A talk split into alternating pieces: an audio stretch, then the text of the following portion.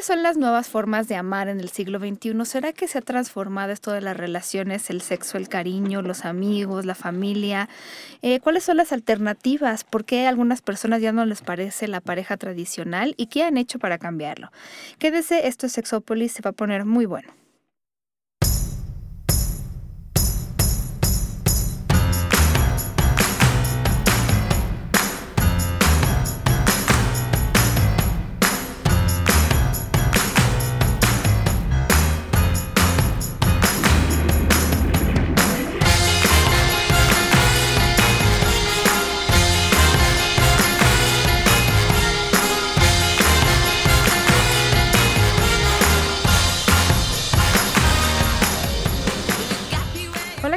Bienvenidos y bienvenidas a Sexópolis. Para mí esto es una bienvenida. ¿Me puedo dar la autobienvenida después de años de, ausencia?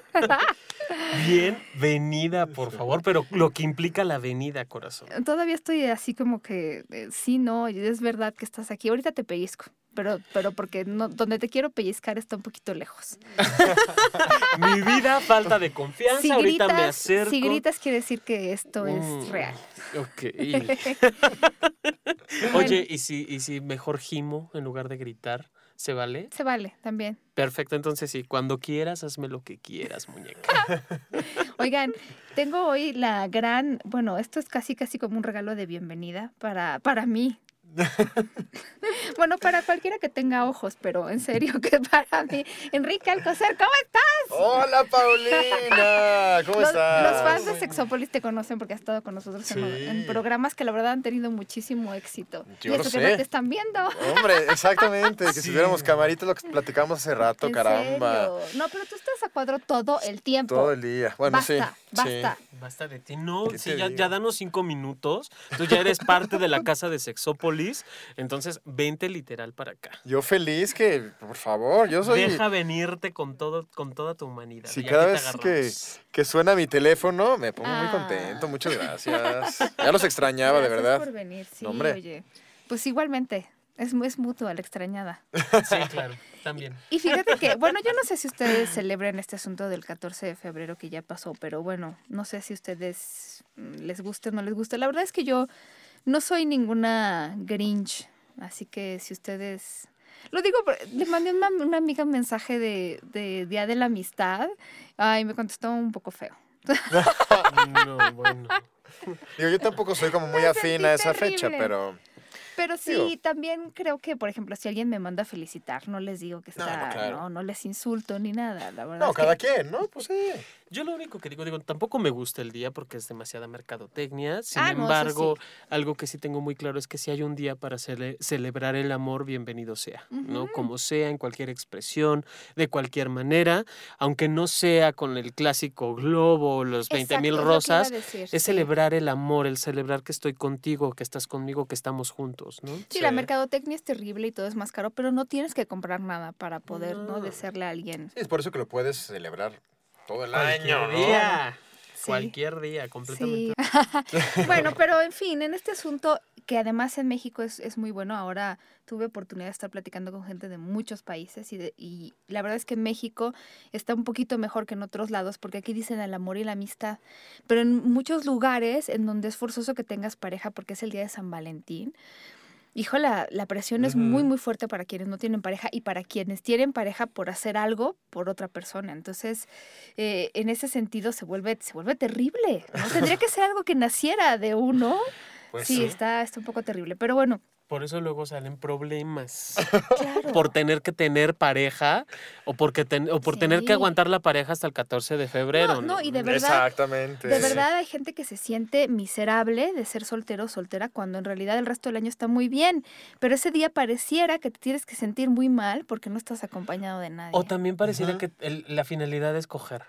¿No? Sí, bueno, de eso sí, sí estoy de acuerdo, yo no sé por qué, pero... Es que, digo, sí está, está chido, pero ¿por qué ese día? O sea, ¿por qué nada más ese día? ¿Por qué te pones tus mejores trapos o te, o te quitas tus mejores prendas exclusivamente ese día? Póntelo diario, como lo decíamos hace un rato, poco no. O sea, no nada más ese hace ratito. A mí me decían, oye, eh, después de que pasó el 14 de febrero en el trabajo y todo, ¿y cómo, te, cómo la pasaste el 14?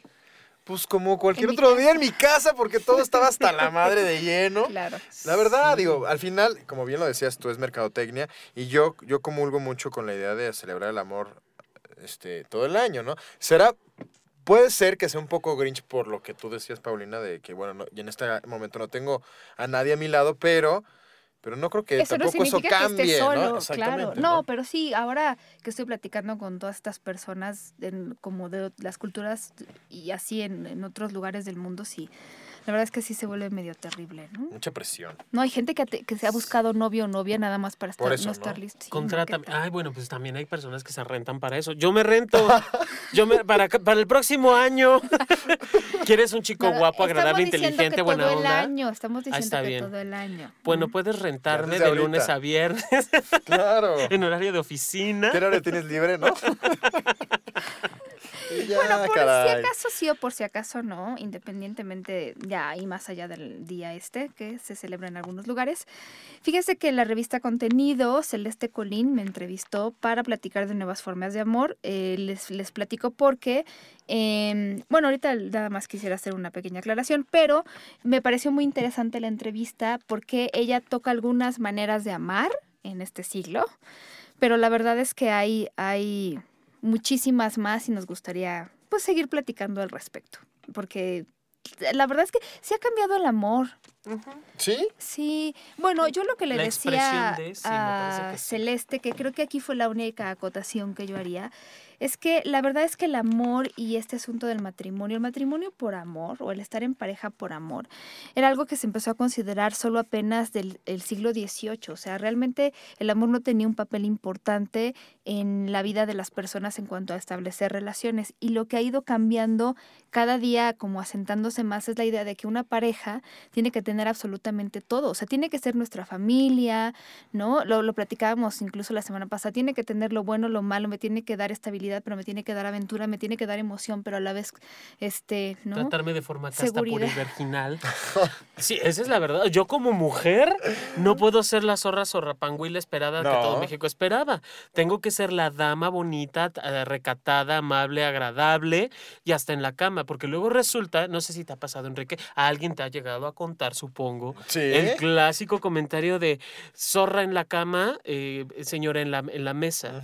y yo digo, ¿y por qué? O sea, ¿por qué no podemos ser todo al mismo tiempo? ¿Por qué tenemos que vivirnos ocultos? O luego esta clásica experiencia de, también de hombres y mujeres, en donde si ella hace alguna propuesta de, oye, me encantaría que me pusieras con las patitas así abiertas en tal forma, viene la pregunta inquisidora de, ¿y dónde lo aprendiste? ¿Y quién te enseñó? ¿Y por qué esa posición? ¿Estás con cuántos saliendo? Y todos estos comentarios que llegan a lacerar la relación de pareja. No, y te pueden quemar en leña verde, como tal, ¿no? Porque se viviendo así, como hace muchos, muchos años, pero creo que este, este punto es meramente cultural y no, y no sé si me atrevería a decir, este, pues casi, casi de nuestro país todavía que está en pañales en este tema. No nos arriesgamos justo a, experimentar en la cama con la pareja porque luego, luego viene este, pues los reclamos y pues con quién te metiste, cuántos tuviste antes que yo, ¿no? O la idea de experimentación se, se queda mucho en la lecería y los juguetes sexuales y la verdad es que hay muchas cosas más. O en el otro, esperando a que el otro me enseñe esta parte de yo no me experimento, sino enséñame tú. Y eh, volvemos a la misma, ¿no? Me quedo sin disfrutarlo o, sin descubrir de lo que yo soy capaz de vivir. Me quedo solo a la experiencia de lo que vivimos en este momento. Correcto, y por eso me caso con gente más grande. ¿No? Ah, también, también, para que, que me enseñe. Ay, sí, por, favor, enséñame, amárrame aquí. No, pero, pero sí hay muchas cosas que, bueno, por lo menos en, en, teoría esperamos de la pareja. De verdad, no tienen ni idea de las ideas que se hace la gente, de lo que espera que una pareja tenga, o sea, todo, básicamente. Y, y la verdad es que ha habido muchos cambios, sobre todo por las circunstancias. O sea, de todas maneras, las, las parejas que se forman ahorita no tienen nada que ver con las parejas que se formaban hace 30 o 40 años. Eh, con respecto a las circunstancias, nuestra idea del amor y el sexo sigue de repente estando muy arcaica en algunas personas, no todas las personas. Pero, pero sí han cambiado, por ejemplo, cosas como que ambas partes trabajan, la gente se casa más tarde en la vida, a lo mejor los hijos se tienen más tarde. Entonces, hay nuevas formas de amor, pues simplemente el Internet eh, Celeste en el artículo habla del amor 2.0 y todas las relaciones que se dan a través del Facebook y compañía. De hecho, de hecho, espérense, porque tiene, datos muy interesantes. Sí, porque hay gente que, claro, se conoce por internet, pero también hay gente que tiene relaciones completas por internet. Y entonces un día se conocen, pero para casarse, prácticamente para casarse. ¡Qué miedo! Dice, mira, en la actualidad, de acuerdo con un estudio realizado por Match.com a finales del 2014, en Estados Unidos uno de cada cinco adultos que está casado o en una relación comprometida conoció a su pareja vía online. En América Latina esta situación también ha comenzado a volverse tendencia, pues 72% de los hombres y 75% de las mujeres registrados en el sitio admitieron que además de esta plataforma se sirven de otras redes sociales para encontrar a su pareja, como el Facebook, el 52%, Tinder, el 8% y otros 35%. O sea, no mencionan Manhattan, no mencionan Grindr, no mencionan... Sí, yo supongo que Match, no sé si está dedicado más a parejas hetero. Está, sí, Match.com sí está enfocado y, me suena raro esa investigación, suena rara, pero bueno. Yo creo que hicieron, más bien es una encuesta Es una encuesta más que una investigación. Sí, Match es una, una empresa enfocada como, ah, se me acaba de olvidar, hablamos de esa página hace poco tiempo, que ya me metí a investigarla. La de, ajá, Ashley Madison. Ashley Madison, es muy similar, sí tocan a las personas de preferencias o de otras preferencias, no son exclusivamente heterosexuales, pero sí la gran mayoría de los usuarios son personas que buscan eh, gente del, del otro sexo no precisamente personas de su mismo sexo. Sí, digo, de todas maneras es interesante porque no hay, no se crean que hay tantas encuestas formales e investigaciones formales al respecto. O sea, hay algunas de las que les hemos hablado. Roberta Medina en Tijuana hizo algunas investigaciones que aquí también se citan, pero hay muy pocas encuestas sobre las personas que se conocen en línea, ¿no? Pero fíjese qué curioso, estas mismas personas que usan Match.com dicen que eh, las redes sociales como el WhatsApp, Facebook y Twitter pueden arruinar una relación. Entonces, qué chistoso, porque ah, también eso lo hemos platicado muchas veces aquí en el programa. También muchos divorcios están basados en alguien le puso like al Facebook, esto no me agregaste. Entonces, eso ha cambiado mucho la energía de las relaciones. Ay, esas benditas redes sociales. Y es que aparte todo empezó como un juego al final, ¿no? A ver, a ver qué pasa, ¿no? Justo en la semana pasada, en la semana de, del 14 de febrero, en el programa hablamos de ciertas aplicaciones que existen, que están ya disponibles, y ahorita algunas eh, mencionaste tú, eh, que bajas y descargas en tus tablets y en tus teléfonos inteligentes, justo para, pues, para buscar gente, ¿no? Y es como un catálogo, es, sí, vas pasando las fotos con el dedito y al que te gusta, la que te gusta, le pones like, sí, ¿no? like ¿no? Para que al final, eh, pues si ese, esa persona a la que le pusiste like le gustas, también te pone like y pues empiezas alguna... Como comercio de esclavos sexuales. Haz de cuenta. Literal. Literal, ¿no? Y así, pero empieza como, un, como en un juego, ¿no? A ver, pues hoy estoy aburrido, a ver qué, cómo jala esta cosa, ¿no? Y al final nunca sabes hasta dónde puede llegar, ¿no? Vámonos de cacería. Sí. No, está como Cupido. Sí. es, interesante. Por ejemplo, me acuerdo de algún artículo que yo leía de una experta un poco en esto y decía, bueno, al final ah, tiene sus ventajas para algunas personas que han conocido. Yo conozco, justo acabo de conocer a un chavo que conoció a su mujer este, de Alemania por internet y pues no tienen una bonita relación, pero a lo mejor para lo que sirve y que decía esta autora es para como poner ciertas cosas sobre la mesa que a lo mejor normalmente lo hacías en la primera cita, por ejemplo, este rollo de, a ver, eh, yo quiero, hay lugares que te preguntan mucho si quieres hijos, no quieres hijos, este, si fumas, eh, si por ejemplo estarías dispuesto a viajar o algo así, o si, si te interesa el matrimonio, a lo mejor religioso, legal o ninguno. Y entonces son cosas que a lo mejor la persona puede ver en tu perfil y de entrada decir, a ver, pues igual no congeniamos, ¿no?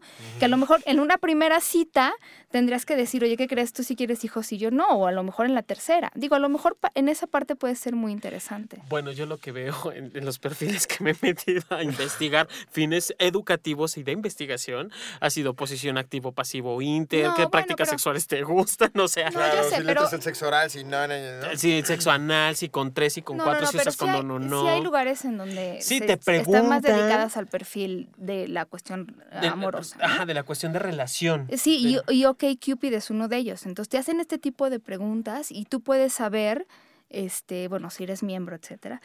Si esa persona, por ejemplo, le importa mucho la religión, no le importa. Son cosas que a lo mejor son detalles que al final pueden, no sé. Hacer que mache, sí, ¿o no? la verdad, un poco, ¿no? Claro. que también hay que tener cuidado con estas cosas, porque luego te hay sitios que te prometen juntarte con la persona de tus sueños y la verdad es que el que tengas algunas cosas en común no significa que... Y aquí, eh, lo que siempre decimos, dame un segundo Nadie va a poner la foto de la licencia. Por supuesto. Nadie va a poner la foto del IFE o del INE. O sea, todo el mundo va a tomar la mejor foto, va a poner la mejor cara para esos sitios. Entonces, digo, a mí me tocó, creo que lo he compartido, conocer a alguien que decía 1.70 y lo ve y digo, güey, pinche tachuela. o sea. 1.70 por arriba de un banco, ¿no? Sí, claro, no chingues. A ver, ¿cómo? O sea, arriba de la banqueta y yo, como el metro Camarones, hasta abajo. ah, sí, 1.70 desde aquí sí se nota. Pero no inventes, o sea, solo cuádrate en esto. Sí vas a ver fotos hermosas, personas o gente muy hermosa, pero no te dejes llevar por eso, ¿no? Leer creo que siempre nos hace un beneficio. Sí, claro. Y aparte, digo, algo que, que, que es muy cierto es esto de las fotos, y ahí entra la parte de la seguridad, ¿no? ¿Qué tantos datos puedes compartir con esa persona o con esa foto que está ahí que no sabes al 100% si es real o no? Claro. Porque yo conocí un caso muy de cerca de una persona que contactó a otra vía Facebook y estuvieron un par de años eh, chateando, mandándose fotos de familia, de pues de las costumbres que tenía cada uno porque eh, el señor vivía en Alemania y esta señora aquí en, en la capital. Entonces sí, al final son costumbres muy distintas, pero después de dos años eso era una trampa. El señor empezó a extorsionar a la señora, eh, y se empezaron a meter ahí unas cosas que ya al final no seguí mucho el caso, pero sí, después de, o sea, imagínate, se, se, dan el lujo de dormir dos años a la persona para ver si cae o no. ¿no? Y muchos ejemplos de estos vienen también ligados a la trata de personas, etcétera, etcétera, ¿no?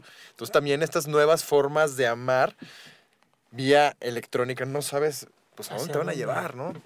Sí, sí, sí. Comparto y concuerdo contigo. Sí, claro, y, lo hemos dicho, incluso el tener conversaciones con una persona durante dos años, menos o más, no te hace ser íntimo con esa persona. O sea, eso hay que tenerlo. Es, no, no es sustitución a la persona que está enfrente de ti. Sí, es, me parece que para algunas personas ha sido la manera de conectar con otras personas y de encontrar pareja, pero, pero por ejemplo, si yo veo un perfil pues es como, se supone que, y estoy buscando una pareja, pues se supone que veo la parte del físico y también las otras cosas, porque sí, eh, como dice Jonathan, nadie pone la foto de la licencia y obviamente cuando llegues vas a ver a alguien que a lo mejor no era como te imaginaste y bueno, si solo te interesaba la foto, pues este, ya saliste perdiendo de entrada, ¿no? Pues sí. Claro.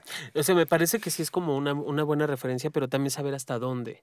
Creo que, como dices, compartir ya datos más personales, teléfono, dirección, ubicación y demás, ya es como much para ese tipo de, circunstancias. De hecho, yo siempre, alguna vez que platicábamos de esto más profundo, les, les decía yo que les recomendaba tener un correo alterno cuando vayan a sacar una cuenta. ¿Quieren sacar una cuenta? No, no, no se preocupen, lo pueden hacer, pero con las debidas precauciones. Saquen una cuenta de correo para eso específica, de tal manera que si alguien llegara a enviarles correos no deseados o extorsión, Ustedes pueden cancelar esa cuenta sin cancelar, por ejemplo, porque hay gente que dice, ¿cómo voy a cancelar esa cuenta de correo? Es la que tienen todos mis amigos. La tengo hace 15 años. La tengo hace 15 años. Entonces, una cuenta específica para eso, que a lo mejor salga con un nombre diferente al que ustedes quieren, este, como ustedes vean, pero, pero sí tomen estas precauciones porque, bueno, hay gente buena onda que se mete estas cosas y hay gente de todo. Siempre habrá quien haga mal uso de todo, ya hemos dicho. Hay, hay otro tipo de, fíjese, de parejas que me parece interesante que tienen este asunto de, en inglés se llama living apart together, que es como parejas que viven juntas pero separadas. Ese me gusta el Que también es, sí, que también... Yo voto por eso. Las circunstancias, creo, en este siglo se han prestado mucho para eso. Hay gente que de repente viaja para trabajo en otro lado. Eh, nosotros que vivimos en esta ciudad, digo, ya vivir en el Estado de México es, ¿no? es una cosa y habrá gente que de verdad no se pueda ver todo este tiempo y a veces tiene que ver con, bueno, pues no, no tenemos dinero para comprar una nueva casa y donde yo vivo y tú vives está muy chica, o a lo mejor yo tengo hijos y tú tienes hijos. Entonces terminan siendo una especie de Frida Kahlo y Diego Rivera, que viven juntos, a veces separados por una puerta o un puente, y hay veces que viven en lugares distintos, pero no sé, los fines de semana se ven como pareja o con los hijos o qué sé yo. A mí, a mí me tocó en consulta trabajar con una pareja así y no sabes, esta parte de la pareja en sí, per se, no había conflicto. O sea, ella vivía en su departamento, él vivía en, su, departamento. Decir. Sí, bueno, literal. Eh, ella, eh, cuando quería estar con él, le hablaba, amorcito corazón, vente para acá, se quedaba dos, tres días, se iba a su casa, luego ella se iba a la casa de él. Él tenía hijas, tenía nietos que vivían en esa casa, entonces ella decía, para mí no es cómodo vivir con ellos. Eh, lo amo a él, lo quiero muchísimo, me caen muy bien las chavas, pero ni voy a llegar a quitarle a las hijas, ni ellas van a llegar a invadir mi espacio. Entonces era como, wow, cuando sea grande quiero vivir así. ¿no? y aparte en el momento en que a veces deciden juntarse, error. Error, claro. Porque dura Sí, porque están acostumbrados. ¿no? Mi espacio, mi lugar. Literal, como, vamos marcando territorio. y entre más grandes. Yo lavo mis calzones en la regadera, no en la lavadora. ¿Qué pasó, no? Sí, ¿por qué dejas los calzones colgados aquí? Exacto, ¿no? O, esos que van dejando, dice mi mamá, como víbora, el zurrón por todos lados, ¿no? Se van encuerando en el camino, el trayecto a la casa.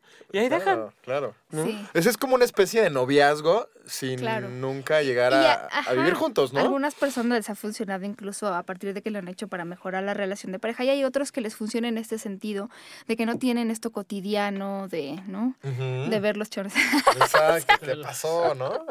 Te aguanto tus aromas, tus olores un ratito, pero no todos los días. Exacto. Sí, se supone que tampoco hay muchos estudios al respecto, pero hay un 10% de la población en muchos países que vive de esta manera.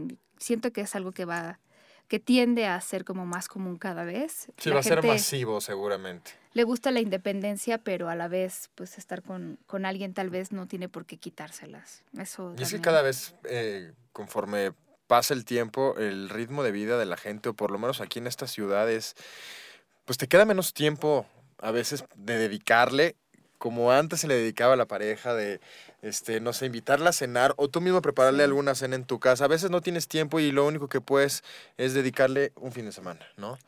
Y si esa persona también está eh, dispuesta y también no tiene el tiempo, bueno, pues ¿por qué no entonces vivir de esta manera? No esta pues, nueva forma de amor, ¿no? Sí, porque entre semana Está buenísimo. entramos a salimos de trabajar, entramos a trabajar a las 8 de la mañana, salimos de, sol a foco, literal. De sol a foco. Sí, sale el sol, ya estás en el trabajo, se mete el sol, ya prendes el foco y, te vas. No, es de sol a foco. Y entonces ya luego te, llego muerto o llego muerta. Sí, claro. Sin ganas de nada. De nada. Entonces, y, aparte, esto de, ya lo veo como tengo que cumplir. Ah, es allí donde desgasta las relaciones. ni digas, sí. Que, sabiamente lo dice Juan Luis y le dices tú también, ¿no? Ocho de cada diez tienen, once de cada diez tienen problemas de comunicación. Entonces, con esto vamos confirmando esta parte del por qué se da, pues porque no hay ni tiempo de platicar, ¿no? Otro fenómeno que está ahorita sucediendo, también diferente a otras décadas, es el amor después de cierta edad. Claro, Celeste lo pone como el amor después de los 40, pero bueno, puede ser cualquier edad.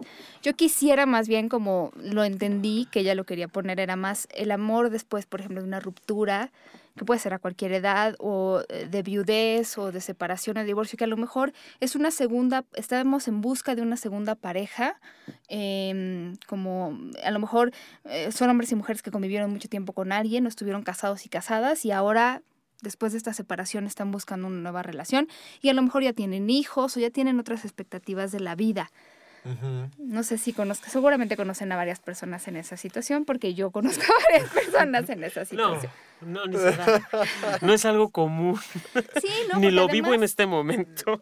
Mucha gente está, eh, bueno, no sé, asómense, por ejemplo, por lo menos las parejas heterosexuales que se casan, porque no sé si haya estadísticas para las parejas del mismo sexo, pues sí, tienden a divorciarse a finales de sus 20, a principios de 30 años y es como una, una inicial para muchas mujeres y para algunas, mm, digo, la ventaja es que ya se conocen más, saben más o menos qué quieren, pero hay para muchas personas sigue siendo difícil porque siguen buscando al hombre o a la mujer perfecta, que no existe quiero decirlo. Sí, afortunadamente no existimos. Y también es como un poco medio generacional, ¿no? Porque esto lo puedes ver tú, por ejemplo, también con casos cercanos de tías y todo que se divorcian después de 30 años, exacto. Este, pues es como muy difícil que vuelvan a, a retomar el, este, pues este caminito de buscar a alguien más, ¿no? De, de pues, terminar mi vida con alguien acompañado se detienen y es como, no, yo nada más fui mujer o hombre de, una, persona. Yo quiero compartir el caso de alguien muy cercano que conocemos en, el Instituto Mexicano de, Sexología, de la... Una señora, muy querida por mí. ella queda viuda alrededor de los 40 años, ¿no? Y ya luego era de, no, yo ya no estoy hecha para esto. Ah, no a mi edad. Ya cómo voy a tener novia a mi edad. no, y sexo. No, ¿cómo cree? O sea, esas cosas. ya quitarme el camisón me da frío. Pues sí, oye, no, no, inventes. O sea, los calzones matapasiones ya de forever and ever. No, podemos darnos. Y es que cuando decías esta parte de, la, de la persona que te entrevista, Pau, hablar de las relaciones de pareja después de los 40, yo digo, no, o sea, creo que puedes tener una pareja después de los 30 y divorciarte y puedes tener otra pareja. Y puede que ni siquiera, puede que se te muera el segundo o, la segunda, ¿no? Pero, y, tienes 60 años y tienes derecho a tener vida sexual, tienes derecho a tener pareja, novio, novia, como sea. Acaba, eh, eh, no sé si ya la vieron la película de Cuatro Lunas. No. No, aún no, pero Véanla. Buenísima, ¿no? Véanla, está, la, la verdad sí, me gusta, sí me gustó, voy a, voy a dar muy buena crítica de esta película. Y algo que me encantó es, digo, no estoy a favor del, del, ocultar información, nunca voy a estar a favor de eso, pero me quedo con la parte linda, un hombre añoso viviendo su sexualidad, ¿no? Que, que eso... Puta, es, es, es, difícil verlo, aún en películas. Creo que ni Elsa y Fred que, que, es una película enfocada a, a, personas añosas. Ni y Fred tocaron la sexualidad como lo está tocando en particular esta, esta película, que se me hace muy interesante. Y, y de verdad creen que llegando a los 50, a los 60, ya, se cerró el negocio. No, es cuando se abren las puertas, dice una amiga. Antes era fábrica de muñecas, ahora es parque de diversiones. Eh, claro, esa es una de las ventajas, fíjate, que, que para muchas personas ya esta parte de los hijos y cosas que a lo mejor sentían que, bueno, no sé si tenían que hacer o querían hacer, pero que sí tomaba cierta energía de su vida, ya realmente están como a lo mejor más enfocados o enfocadas algunas personas a más la relación de pareja. Pero sí hay personas que se sienten viejas, ¿no? Claro. Sí. No, si dicen, yo ya, para, que llegue un orgasmo, sí está difícil, ¿no? ¿Para qué? ¿No? Pues qué mejor que te mueras, que te dé un paro con un orgasmo. Te vas y te vienes, güey, o te vienes y te vas. Yo a mí me encantaría morir así. Pues a mí también, así de, ay, el infarto, ay, me vengo, ¿qué atiendo? ¿Lo que sale o lo que se queda? Me vale, ¿no? Pues claro. Se me paró uno y el otro. ¡Oh! Pero a la gente le da miedo y te digo, es muy generacional. Yo creo que ahora nuestra generación como tal, cuando llegue a esas a esas edades, va a ser diferente la manera de pensar. Ojalá, ojalá. Yo creo que sí. Tengo fe. Sí, todo cambiará. ¿Sabes? Esta, esta, parte que yo les decía, eh, o que solo les mencioné, me parece que también es importante cambiarla. O sea, esta idea de que, bueno, como tuve un fracaso, porque mucha gente lo ve como fracaso, ¿no? Este término de relación de pareja, ahora quiero encontrar a alguien que sí sea perfecto o perfecta. Entonces, otra vez volvemos al mismo rollo, no hay nadie perfecto ni perfecta. Y hay personas que también de repente, a cualquier edad supongo, han vivido una no sé, eh, una mala racha de, no sé, a lo mejor les han sido infieles y entonces creen que todas las personas a partir de ese momento les van a ser infieles y entonces se, se auto como paralizan. Sí. se flagelan. Ajá, y entonces no quieren conocer a nadie, piensan que todas las personas son iguales. No serví para andar con alguien, ni para amar, ni vine al mundo para estar solo y mi perro. ¿No? o a veces sin perro. Y luego viene también esta culpa de, es que sí, yo la regué y por eso me fui infiel también. Y entonces, y no se soluciona nunca ese conflicto. Me quedo con esa idea y entonces llega otra persona y también estoy, ese miedo va a estar presente. Mientras no sea capaz de reconocerla o de reconocerlo el miedo, va a estar presente en mi próxima relación. Entonces, deshacerme de esta culpa, porque digo, finalmente por algo las relaciones terminaron. Si el momento en el que terminó la relación es el momento, no hay otro. No fue antes, no fue después, es ahora. Y con eso nos quedamos. Y con esa experiencia partimos, igual si quieres de cero, pero ya con una experiencia previa. Ahora sí, ya como tú decías, Pau, ya puedes decidir con qué me quedo y qué es lo que espero en una relación futura si es que la quiero, porque también se vale darme un tiempo y qué es lo que no quiero. No, y, y, bueno, sí, eso, eso es importante y que, bueno, al final aguas con la profecía cumplida de si me va a ser infiel o yo la voy a regar, pues se acaba cumpliendo a veces. Sí.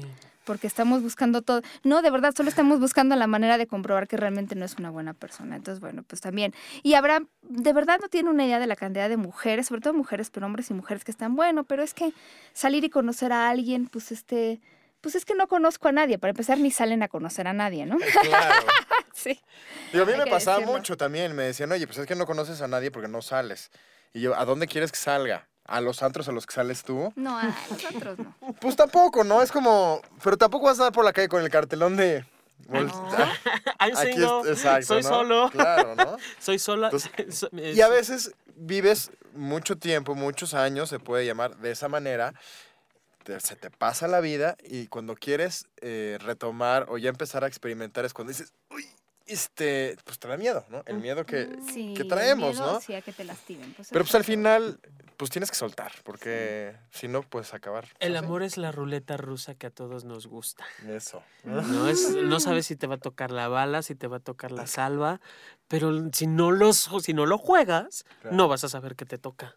Fíjense que haciendo mi tarea encontré dos cosas interesantes que podría compartirles. Fíjense que hay gente que piensa que con el, la edad cambia nuestra idea del amor. Hay una autora de apellido Burke, Kate Burke, que estudió o comparó a personas em, como adultos jóvenes, tal vez, mm, hasta antes de sus 20, y después como en esta idea de qué es el amor.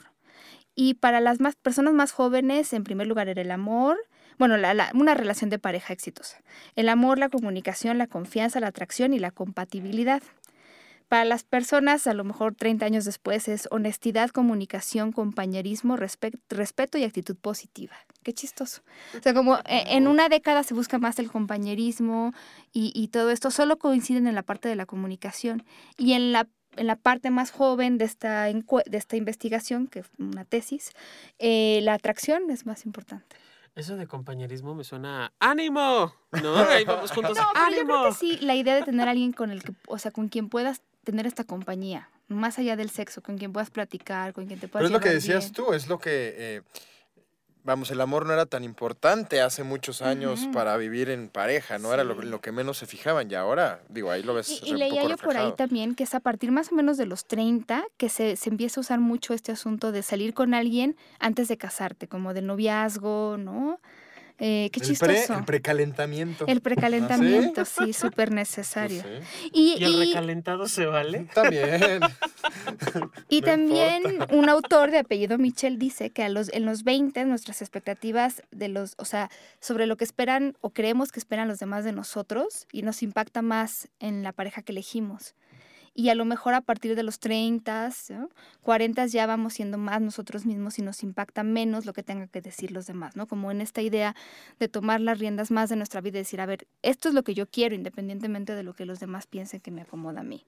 ¿no? Que eso podría ser interesante si lo hacemos todo bien. Y yo no sabía esto, los griegos hablaban de seis tipos de amor. Bueno, siete, pero seis así como, como... los mandamientos. Miren, fíjense, sí. Hablaban de un amor que se llama eros. Digo, yo nunca le pregunté a los griegos, solo quiero aclarar. no, que dicen muchos autores. no, no, porque así como que, ¿cómo saber? Pues a veces es difícil.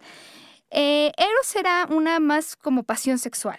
No era necesariamente visto como positivo, porque ahora todos vemos, es como este perderse de, te quiero hacer, ya sabes, sí, tronar tus huesitos que para ellos era como medio perder el control, no necesariamente bueno, pero que en esta época buscamos mucho de repente, ¿no? Buscamos que alguien así como que nos haga rugir. De no sé qué madres. Ay, qué madres, qué madres. Ay, ni siquiera, ya quisiera. Exacto. Está muy fresa. Déjate de fresa, una pendejada. o sea, ya el término que acabas de decir ya no, no, no, aplica, no aplica. Bueno, ya les diré que he leído. Pero Eros era esta pasión sexual. La filia es la amistad profunda de gente que comparte o ha compartido experiencias importantes juntos o juntas. Y, por ejemplo, en el caso de los griegos, pelear juntos, hombres. Me suena a bromance. ¿Saben qué es bromance? Bromance es este romance entre como amigos, como de hermanos, de brothers, bromance. Entonces, son, sí, me encanta eso. Yo tengo unos amigos que están en bromance, y ya sé que son heteros según ellos, pero me encanta verlos jugar. ¿Amigas se toman la mano? Sí, se toman la mano. Qué rico. ¿Verdad? Es el bromas. Bueno, pero la filia es este amor por alguien con quien has tenido una experiencia. O sea, un poco más allá de una amistad con quien has compartido. A, tener relaciones sexuales. No, eso nada más es un tipo de amor.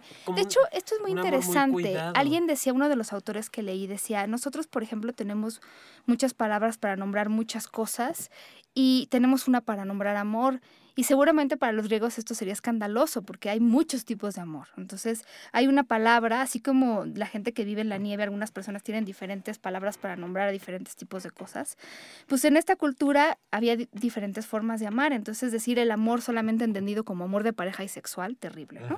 Entonces esta, la filia era más bien este compartir experiencias, que es otra forma de intimar con alguien al final. Sí. El, el ludus, que es el amor eh, juguete sexual que a mucha gente nos encanta, previo a lo mejor a tener relaciones sexuales, ¿no? Como este coqueteo de a lo mejor en los bares o este cachondeo. ¿Cómo era eso? En el cine. No, ludu, de lúdico. Ah, ludus. de ludus. Yo dije lupus, como de, de luna, lupanar, cogida de bestial también. no, este es más como el, el cachondeo y el coqueteo, fíjense, un nombre interesante. Sí. El agape es este amor que nosotros sentimos por como por la humanidad, por la gente, ¿no? Es como esta sensibilidad que sentimos hacia el dolor de otras personas o, o, hacia lo bueno que le pase a alguien, que ahora lo conocemos como compersión. Pero si es esta idea de que, por ejemplo, tú ves las noticias y a lo mejor ves que algo está pasando en otro país. Y te duele, ¿no? Y te duele, dices, qué mal, qué mal que le estén pasando mal. Y hay gente que incluso va más lejos y busca ayudar de alguna manera o este, juntar alguna donación. Entonces, este agape, que es lo que deberíamos tener, yo creo que tener más de esto haría que el mundo fuera muy diferente. Esta forma de amar a los otros seres humanos porque coexisten contigo en este mundo, me parece que... A tu prójimo, como bien dicen por ahí, ¿no? pues el agape. El pragma es como este eh, amor a largo plazo, como de este compañerismo ya de una pareja como que ha tenido mucho tiempo juntas, según lo que entendí, pero ahorita checo. Y el filautia, que es el amor propio. Fíjate, que es muy importante. Que en este caso puede tener dos vertientes. Ser un amor propio malo en el sentido de volverse narcisista y volverse egoísta y solo piensas en ti mismo, pero el bueno y el que todos deberíamos tener, porque no puedes amar a otra persona de manera más sana si no te amas primero tú, ¿verdad? Entonces, fíjate, reconocer o sea, ellos decían como el, balance en todas estas formas de amor, el amor a los otros, a, a los amigos o amigas, a la pareja, a ti mismo, etcétera. Claro, y que son bien, bien diferentes todos. Sí. Y que, ay, fíjate que me encanta porque cuando yo toco la parte de, cuando me han preguntado acerca de las relaciones poliamorosas, yo termino diciendo, claro que todos somos poliamorosos porque amamos a más de una persona y amamos de formas diferentes. No vas a amar igual a tu madre que a tu hermano que a tu pareja. Y eso es una relación poliamorosa en el más estricto sentido de la palabra. Y escuchando esto digo, claro, podemos encontrar una definición de amor porque a la gente le hace ruido decirle, Enrique, tú eres mi amigo, yo te amo, ¿no? ¿Cómo? Eres puto, ¿qué te pasa? ¿Por qué lo amas? No es posible, amor de dos hombres. Y, toda la letanía de la Santa Madre Inquisición. Entonces surgen ese tipo de cosas o malos entendidos a partir de, de utilizar un término o una palabra que sí engloba mi sentir hacia una persona, pero no es entendido en el común general, ¿no? Además, fíjate cómo es importante también entender lo que puedes sentir por alguien. ¿No? Como hay gente que lo confunde, o sea, este, este coqueteo lo puedo confundir con ganas de una pasión sexual, esta pasión sexual la puedo confundir con amistad y con amor, y esta amistad con amor, o sea, hay que tenerlo claro. Pero entonces, exacto, pero ¿cómo haces tú para que el resto del mundo lo entienda. Entiende, exactamente, porque uno puede estar bien consciente, ¿no? Ah, yo, yo, no sé cómo, digo, creo que cada uno tendríamos que encontrarle la manera, pero me late mucho hablarlo. O sea, transmitirlo. Decirte, a ver, ¿tú tienes intención conmigo de qué? ¿Cuál es tu fin? Y más eh, porque se siente, o sea, cuando yo, cuando yo estoy buscando estar con alguien por cuestión erótico-afectiva, se siente la otra persona lo siente y yo también siento cuando alguien está así. Y entonces de mí depende de darle rienda o de frenar y decir, a ver, espérame, no, por allí no voy. Esa no es mi finalidad contigo. Mi intención es tal, tal, tal. Pero la bronca es de nuevo la comunicación. Y entonces, ¿qué va a pasar si yo le digo y qué va a pensar? Y me quedo con lo que tú vas a decir y vas a pensar más con lo que, con lo que yo necesito expresarte. Claro. Tú te creas tu, historia y al ah, final capaz que la persona, pues sí. Sí, chaquetas mentales. de verdad, esas son las verdaderas chaquetas mentales. La próxima vez que te digan, bueno, entonces, ¿qué somos? Ludus. Juguemos. Y búscala en el diccionario para que lo entiendan. Pero yo no creo que estén tan peleados. O sea, tú puedes tener a lo mejor esta forma de amar eh, pasional y, no perder, por ejemplo, esto, ¿no? A veces perdemos este ludus, este juego, este coqueteo eh, con una relación como estas de largo plazo, la pragma, que es más como en el sentido operativo. Entonces, pues, pues buscarle, no están peleadas una con la otra. No, yo creo que no, y si es, si es hablarlo, porque incluso pueden entrar dentro de la relación de pareja, Pau. O sea, en algún momento chocan o pegan en, a lo largo del tiempo de la relación de pareja. La relación de pareja no siempre es igual no se mantiene estática, tiene muchos movimientos y hay veces que somos más cuates que pareja, hay veces que somos toda llama pasión, hay veces que somos completamente distantes, o sea, vamos variando y qué bueno, y vamos encontrando esos puntos precisamente. Y lo, rico aquí, hasta en la relación de pareja, es cómo estamos, esto que, que el doctor Juan Luis habla de la actualización, cómo estamos en nuestra relación de pareja. Sí, porque las personas cambian, las circunstancias cambian, las expectativas cambian, ¿o no? No, claro. Sí. y con edad, más. Quique, te quedas como, ¡ah! como impactado. Pues sí, la verdad es que sí. Es que uno, ¿sabes qué? Trae estos este monstruitos desde desde temprana edad y así creces porque así te educaron tus padres y entonces creces con el pensamiento de una generación que no te, corresponde, ¿no? Y con esos mismos miedos que viste de tus padres, tus abuelos y no te das tu rienda suelta. Fíjate que otra cosa que se ha estudiado bien poco y que a mí me parece interesante porque hay muchos terapeutas que me lo han comentado, eh, que han visto parejas, por ejemplo, en terapia y en estas nuevas formas de vivir los roles de género, cuando se trata de parejas del mismo o diferente sexo. Esta idea de, ok, ya cambiaron las cosas, ¿no? obviamente incluso por cuestiones económicas yo tengo que trabajar, aunque soy mujer y ya no me quedo con... ¿Cómo le vamos a hacer? O sea, a lo mejor no queremos los roles tradicionales, pero ¿cómo nos vamos a acomodar? Entonces esto puede ser así también este abismal de, ¿y ahora qué hago? Mejor nos regresamos a los roles tradicionales porque no conozco otra cosa. Y entonces eh, muchas veces es trabajar con estas personas en pareja para saber cómo se pueden acomodar, porque también hay una demanda social, eso es verdad. Entonces una mujer que no cumple ciertos roles que pertenecen justamente, como decías tú, a otra generación, está mal vista. ¿Quién te dice que no puede una mujer trabajar y el hombre quedarse a barrer? ¿No? O sea, ¿por qué no? Sí, eso para la sociedad puede ser súper mal visto. Entonces, ¿cómo te acomodas en esta nueva manera de ver las cosas? Pero sí, lo que no debe de ser es, arrastrar esto que no te corresponde. Y en general, yo lo que le decía a Celeste Colín era que, y siempre lo he dicho, las parejas más felices que yo conozco son aquellas que son capaces de recortar este guion que se les fue dado, a veces ni siquiera tan formalmente, pero más bien informalmente, y acomodarlo como ellos o ellas creen qué debe de ir, ¿no? A lo mejor a ti te dijeron que tú tienes que vivir con alguien y tener hijos. Bueno, ¿y qué pasa si yo no quiero convivir con esa persona? ¿Y qué pasa si yo no quiero tener hijos? ¿O qué pasa si quiero tener un hijo sin convivir con otra persona? Entonces es buscar la manera de acomodar esto a lo que tú sientes que más te corresponde, porque entonces seguir el mismo patrón, yo siempre he dicho, es querer ponernos a todos el zapato del mismo número. No hay manera, todos, todos calzamos diferente. Siendo del mismo número las diferencias de gusto del calzado, para entrarle pronto. Me gustan los tenis. A mí me gustan los zapatos. Óyeme, ¿no? ¿Cómo? a mí me gustan los zapatos de plataforma. claro. Sí, creo que, creo que ahí es donde, donde surgen las nuevas formas de, de pareja y ella también eh, platicamos del poliamor, que bueno, en este programa lo hemos tocado, pero que sí sigue siendo una cuestión que para muchas personas... ¿Qué es el poliamor? Platícame rápidamente. ¿En serio? ¿Te voy a ilustrar? Sí. ¿Voy a ser tu primera vez? Por favor. ok, tengo que hacer todo para convencerlo. A ver, esta es mi manera de comer. Venga, a ver. Y te unes a la familia Combo. Sí, la verdad es que es, es, una manera diferente de vivir. Creo que no es tan nueva en el sentido de que muchas personas han vivido a lo mejor lo que se llamaba antes relaciones abiertas, que había como a lo mejor un vínculo emocional con una persona, pero apertura en el ámbito sexual o apertura en el ámbito emocional.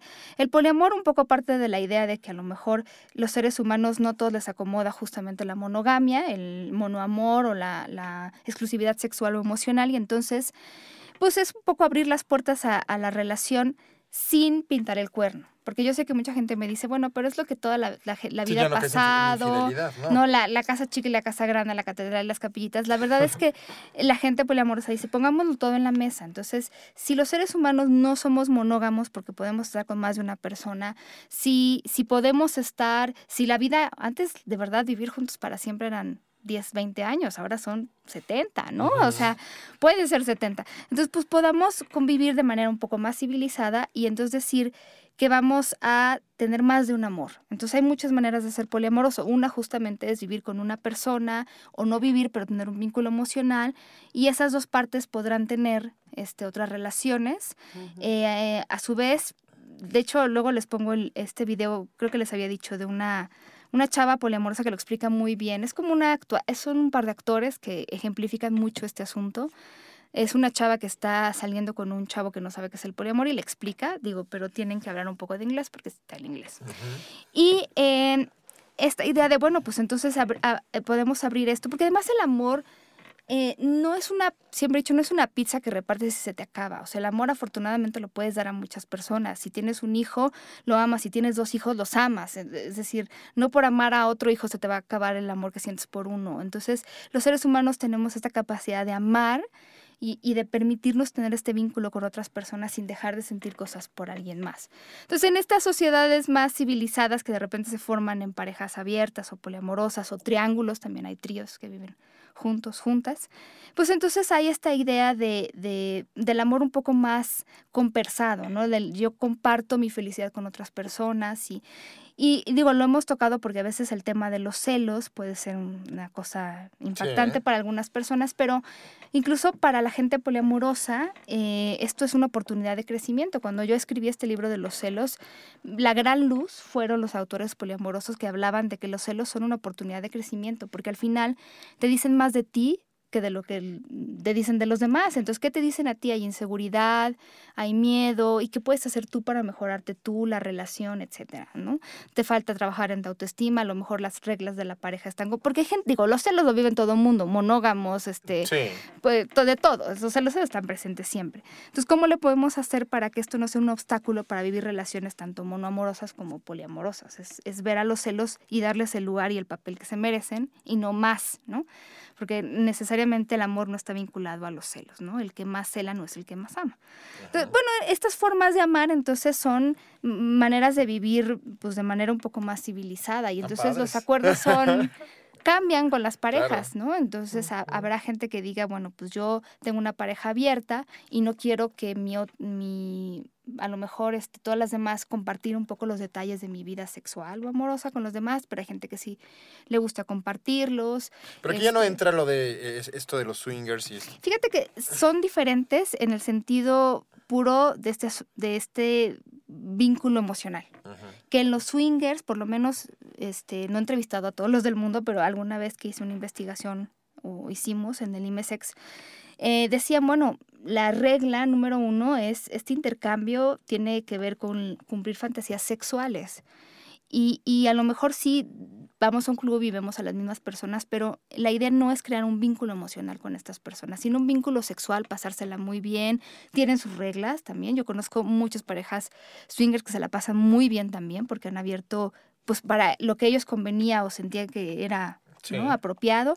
Y entonces en el poliamor lo que, lo que, digamos, primordialmente está presente es el amor por otras personas. Claro que para muchos esto también significa un vínculo sexual. Pero bueno, al final eh, hay gente que vive en triángulos, pero hay gente que vive nada más, se puede ser soltero y poliamoroso, ¿no? La idea es que esta parte de la honestidad sea como un principio y la comunicación que todos deberíamos tener, pero Exacto, en cualquier ámbito. ¿no? Monógamos, polígamos, como sea. Pero sí, dejar de dar las cosas por hecho creo que sería... Es, la, base principal es esta parte de la comunicación. ¿Tú qué aportas del poliamor? Desde la experiencia. desde donde quieras. Desde la experiencia como terapeuta, me parece que sí, la, la, base primordial del poliamor tiene que ver con la comunicación. No, no, no es el, el, clásico de yo sí, tú no. ¿No? Ay, que está chido para mí, me aplica perfecto, pero tú no puedes estar con nadie más, ¿no? Y tiene. Y eso no, no es como. Eso eso es lo que llama el famoso Enrique Gurría, también amigo nuestro, como el polidesmadre. Porque entonces. también dice.